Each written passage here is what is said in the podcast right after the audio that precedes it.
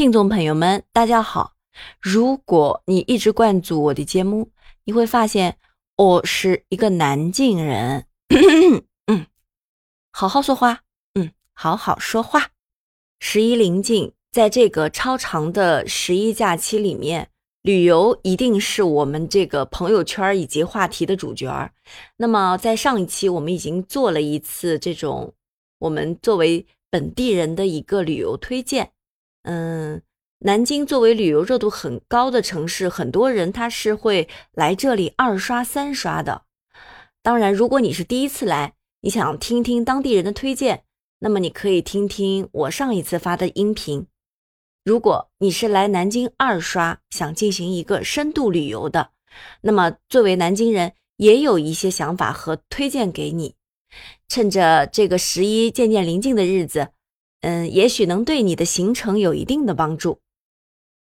嗯，一般来说呢，第一次来南京的游客一定会去的几个点啊，就比如说夫子庙和中山陵。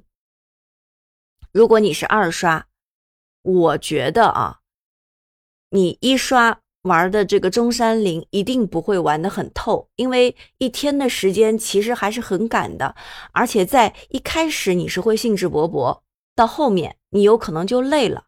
不想走了，或者是走马观花，玩的还是不够深度。如果你是二刷，我首推的呢还是中山风景区。其实中山陵啊、明孝陵这个风景区都很大，真的是一次玩不够的。在十一期间一定要去的呢，那就是灵谷寺了。八月桂花遍地开，那个时候啊，灵谷寺的桂花是肯定都开了。到灵谷寺去闻一闻桂花香，看一看古刹。还是很惬意的啊！这儿有很多的桂花品种，有银桂、金桂，根据天气的情况呢，也有早桂和晚桂。总之，你在十一去灵谷寺看桂花是一定不会落空的。如果那个时候晚桂还没有开，但是早桂的花香也已经十分浓郁了。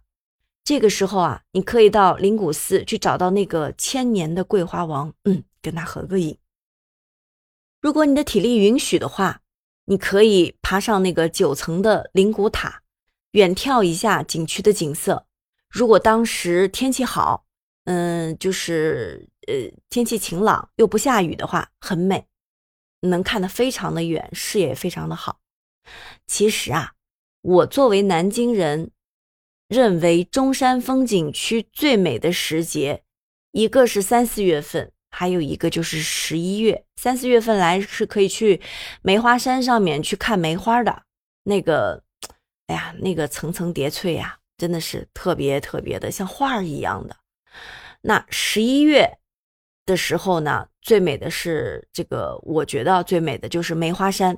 梅花山里面有一条石像路，那个时候两侧的银杏树叶全部都会变成金黄色。纯纯的金黄色，而短短的石像路被这个这个摄影爱好者们称作是黄金六百一十八米。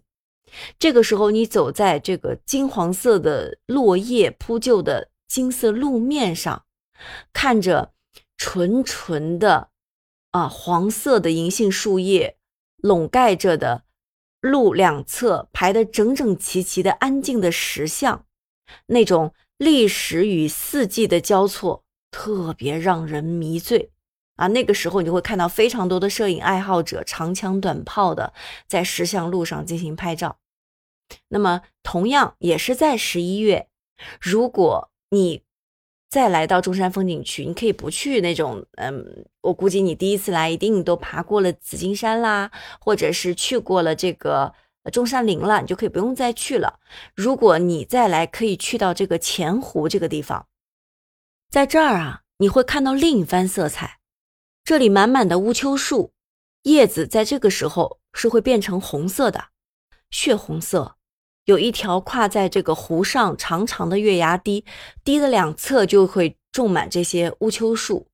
这个地方就被称为那个天空之镜，就是长长的月牙堤。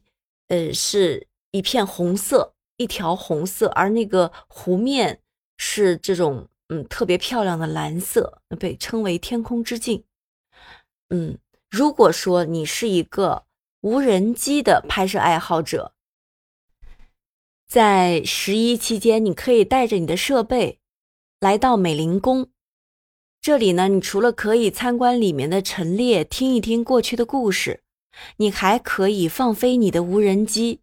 你可以发现美龄宫建筑和周围的植被构成了一条精美的项链，而建筑的外部造型中，那个蓝色的琉璃瓦在高空中看就是一个钻石。而外面的植被就是一圈项链。网友们说，这条项链就是蒋介石送给这个宋美龄最美的呃一个礼物啊。这个不知道他在建这个美龄宫的时候，是不是就有这样的这种含有这样的深意在里面？但是拍出来真的特别漂亮啊，特别漂亮。当然，你还可以去的地方就是，我觉得总统府可以去看一看。很多人在第一次选择景点的时候，可能会去掉总统府，因为时间不允许，只能去这种名气最大的地方嘛。那其实呢，总统府也是近代史很有看点的一个遗址。来总统府可以关注三大看点。第一大看点，当时的南京啊，在清朝其实的地位相当于是个陪都。大约地位相当于现在的上海，不知道这个比喻是不是呃准确啊？当时的南京确实是经济中心嘛，那个《红楼梦》里面曹雪芹写的这个江宁织造府嘛，就是在南京。那么总统府就是个陪都的政府。那么第二个看点，这个总统府呢是太平天国起义建立的一个天王府所在地。第三个看点呢，这是民国政府，就当时的孙中山是在总统府进行总理宣誓就职的，然后蒋介石又在此执政。那么到总统府玩的年轻人呢，有兴趣的话，可以去南京的一九一二去逛一逛。如果是晚上，你可以去酒吧喝喝酒；如果不喝酒的话，去逛一逛、吃吃饭也是好的。在总统府附近呢，还有一个六朝博物馆。这个博物馆虽然要门票，嗯，但是不需要预约。哎，正因为要门票，人会相对少一些。这里的藏品啊，虽然赶不上南京博物院，但是它呢是著名建筑大师贝聿铭儿子设计的，这个很有贝老的风范啊，可以一看。然后还有一个点。是过去非常有名，现在好像渐渐被大家就有点淡化的，就是南京长江大桥。我估计啊，一刷来南京的朋友不一定会去。如果说对于南京近代史、桥梁史有兴趣的朋友，哎，你可以选择去看一看，因为这是长江上第一座由中国自行设计的建造的这个双层式的铁路公路两用桥梁，就是你看到。在远处啊，你会看到一个很奇异的景象，它上层跑的是汽车，下层呢跑的是火车。南京长江大桥在七零年的时候，那个七零年以后啊，来南京那是打卡必到之地。我到现在还有一张小的时候啊，在长江大桥就那个红旗桥墩儿那儿的一个合影，很多人可能很多年轻人的父母应该可能都会有那样的合影。那么。在二零一八年的时候，南京长江大桥又进行了一次重修，一八年重修完毕，一切都是焕然一新。那个我印象特别深的就是那个红旗桥墩儿那个红旗，哇，那个漆刷的特别鲜亮，可漂亮了。当然，在这个附近啊，还又建了一条风光带，都可以去那里走一走，看一看。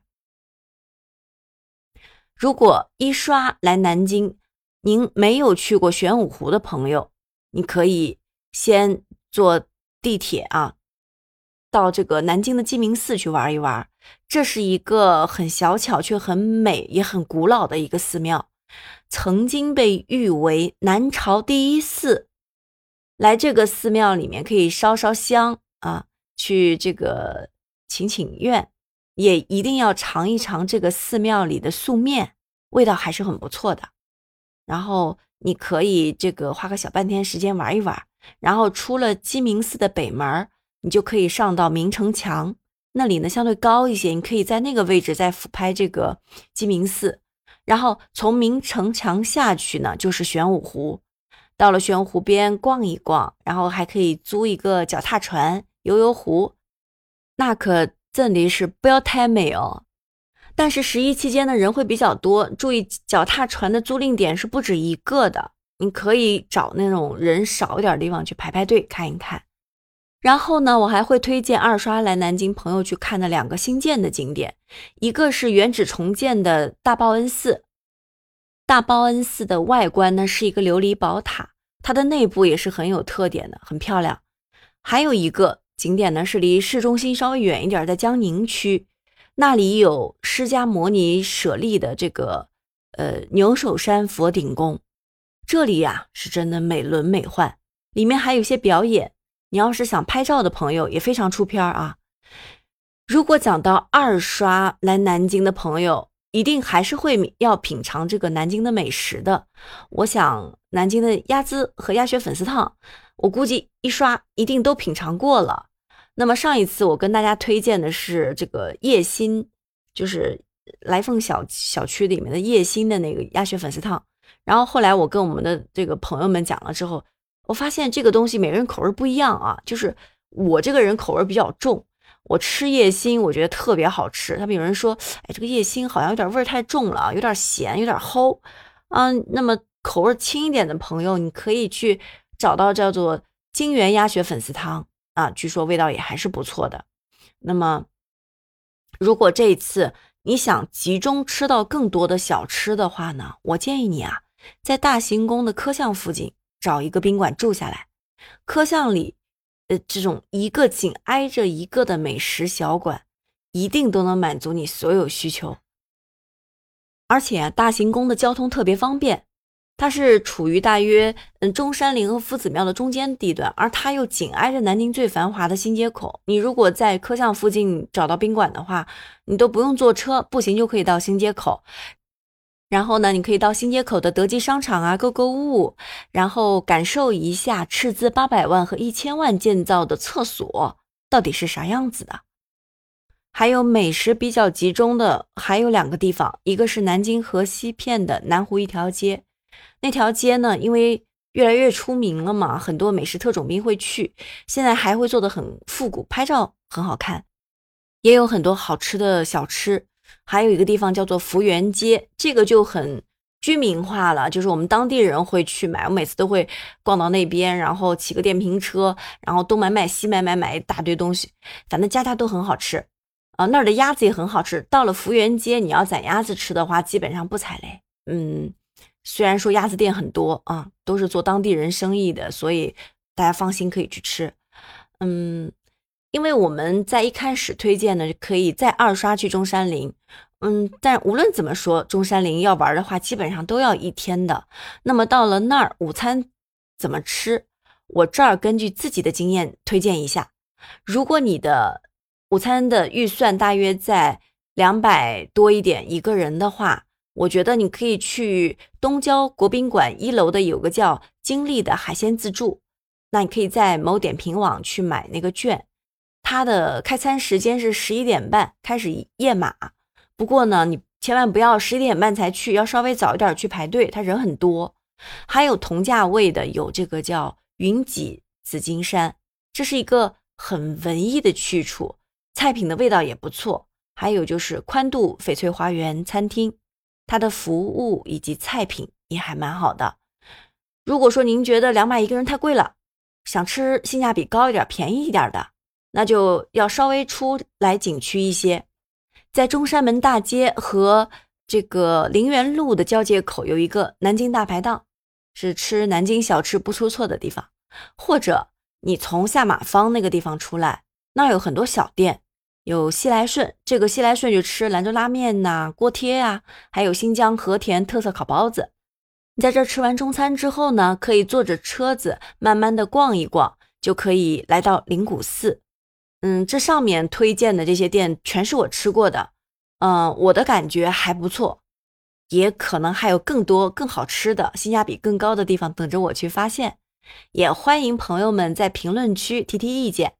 那么，作为南京人的我呢，在这个超长的十一，我还是待在南京吧，不出去凑热闹了，再把南京深度的游一游。也许我可能会把各条线的地铁从头坐到尾，看一看南京的触角，这个城市的触角到底伸向了哪里。也许会去找寻藏在某个角落一直没时间去的有名的小店，继续去发现这个绿色满目的城市最美的符号。那今天的推荐就到这里啦，嗯，欢迎大家点赞、评论、关注、收藏。